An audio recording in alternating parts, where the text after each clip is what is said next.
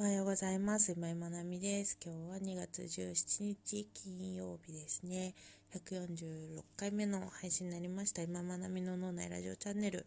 このラジオはですね、普段私が考えていることや頭の中を言葉にする自分自身の言語化力を高めていくというところと、聞いてくださった方が何か考えたり感じたり気づいたりするきっかけになったらいいなと思ってお話をしております。はい。今日のテーマはですね暖かな場がもっと増えるといいというところでお話をしたいなと思います。結構ちょっと2月入ってからかな入入る前からかな。なんかすごく忙しくって仕事も多くてで新しい仕事もあったりとかもうなんか全体的に仕事のボリュームがすごく増えていってあの、ま既存の仕事が膨らんでるのとかもあったりするんですけどあの結構余裕がないような日々を過ごしていました。でなんだろうあのまあ、ちょっと一山越えたかなっていう感じで、まあ、次の山は目の前にあるんですけど。ちょっとらっくりしたところがあるんですけど、まあ、それも、えっ、と、こう、ちょっと、何て言うんだろうな、うーん、ま、プレッシャーのかかる仕事っていうわけではないんですけども、楽しいは楽しいんですよ、すごく。仕事自体はすごく好きなので、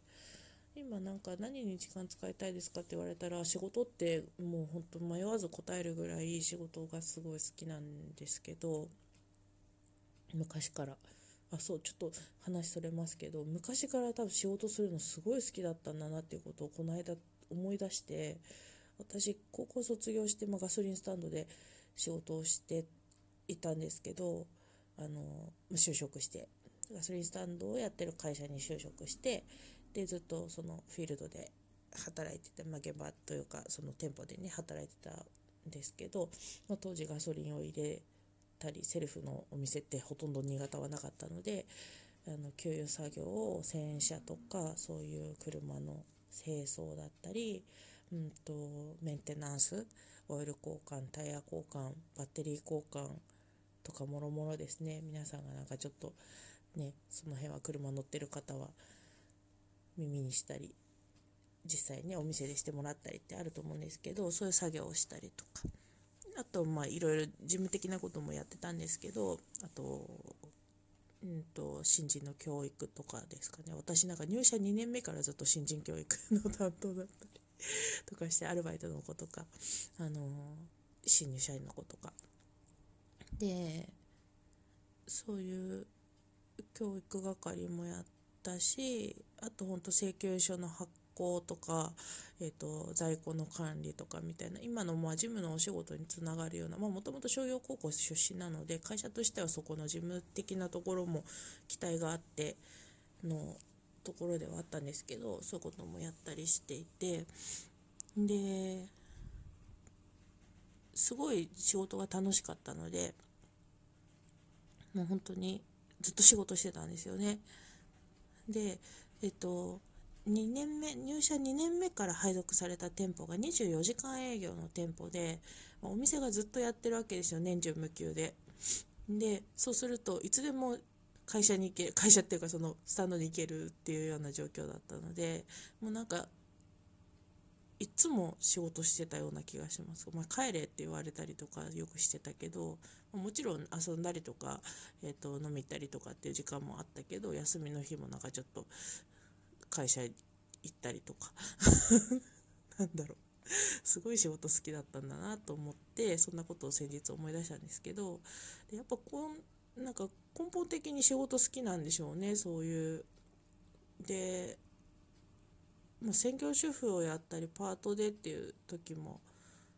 時期もあったんですけど今またこうやってあの個人事業主フリーランスっていう形で働いてはいるけどもほぼフルタイムに近いような時間、まあ、フルタイム日中ずっとっていうよりかは、まあ、いろんな時間を使いながらあのお仕事してるような状況ですけどその仕事をもっとしたいなっていう気持ちがやっぱりここ最近高まっていて仕事のボリュームが大きいっていうのももちろんあるんですけどなんかそこがすごくあなんか仕事してるの好きなんだなっていうのを最近気づいた ところです。もともと仕事は好きなんだっていうのはあったんですけどやっぱその時間を使いたいって思うようにまた最近なっているのはやっぱ仕事根本的に仕事が好きなんだなってなので目指せ家事アウトソーシングですよねあのそれをすることで別の方の仕事も生み出せるのであそうそうその仕事を生み出すっていうこともちょっとなんか自分の中で、あのー、情熱があるところだなっていうのを最近気づいたりっていうそんなこんな 毎日ですね。なんか近況報告になっちゃった。で何の話だっけ？その、まあ、仕事してるの好きだなっていう。でそのうんとあそう昨日ですね。2月16日の夜にあのワークショップを開催しました。で一緒にこうコンビ組んであのファシリテーターを2人でやった形で、うんと、またテーマがですね創造的な会議のためのリフレーミングスキルっていうファシリテーションの実践トレーニングでお互いにこう学び合ったりとか、まあ、自分自身も自分たち自身も学べるようなそんな場になったらいいよねっていうところであの企画した場だったんですけど、あのまあ、2人してずっと打ち合わせを重ねてきて結構ですねあの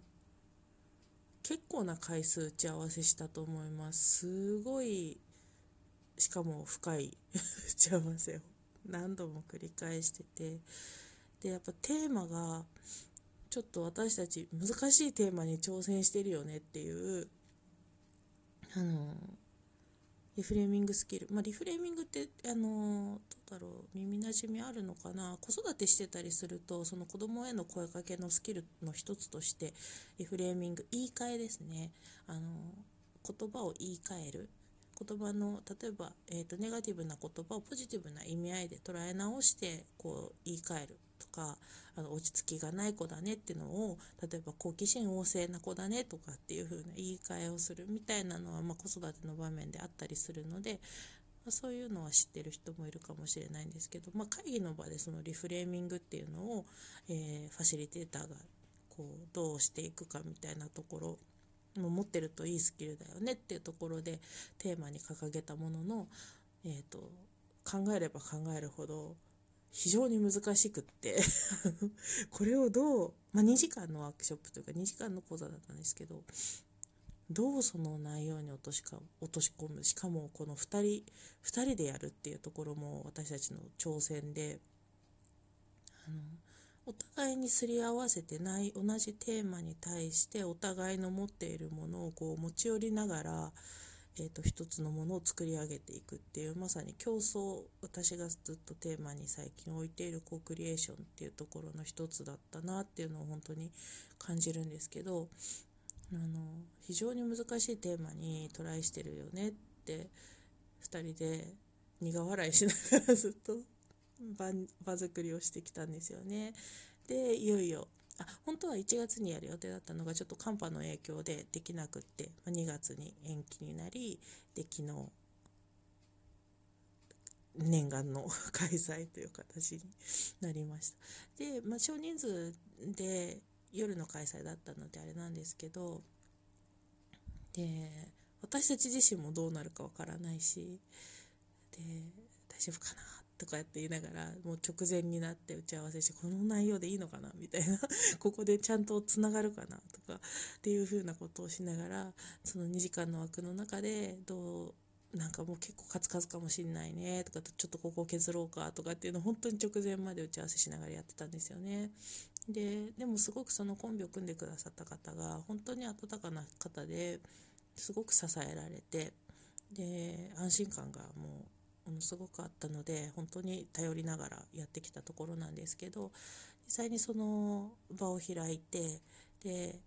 参加者の皆さんと一緒にこう場を作っていくっていうあの中ですごくねその参加してくださった方皆さん温かくてで私たちもすごく緊張していたんですけどもう後半に進むにつれてどんどんどんどんその場が温かくなっていってで温かな場ってこう交わされる言葉が温かいんですよね。何て言うんだろうぬくもりがあるというのかな。うん、でそんな時間をこう皆さんと一緒に過ごしていて本当終わりの最後こう一人一言ずつこう縁になってみんなでシェアをしたんですけどなんかそこで話される言葉もすごく温かくって皆さんがそれぞれ自身の中にあった気づきだったり感想だったりそういうものだったりあとこの場を一緒に過ごしてくださった皆さんに対しての感謝の言葉だったりとかそういうものがこう出てくるっていうすごくあの非常に温かな場を体験しました。うん、でこういう場がもっと増えたらいいなって本当に純粋に思うんですよね。その温かな言葉が交わされる場、まあ、もちろんその議論が必要なこととかっていうのもあのたくさんたくさんあるのであのそこがなくな全部が全部変わったらいいというわけではないんだけれどもそのでもやっぱり平和な世の中戦わなくてもいいというかまあ、それも一つのリフレーミングなのかもしれないですけど、うん、そういう温かな場がもっともっとこの社会の中に増えていくといいなっていうふうに改めてこう感じたような時間でもありました。でその温かな場をどうやって作っていくかっていうのは私は一つはあのやっぱり言葉の力だと思っているのでそこを日々の中でこう実践していけたらいいなっていうようなことを感じております。はいそれでは今日も素晴らしい、まあ、そして暖かな一日となりますように。おしまい。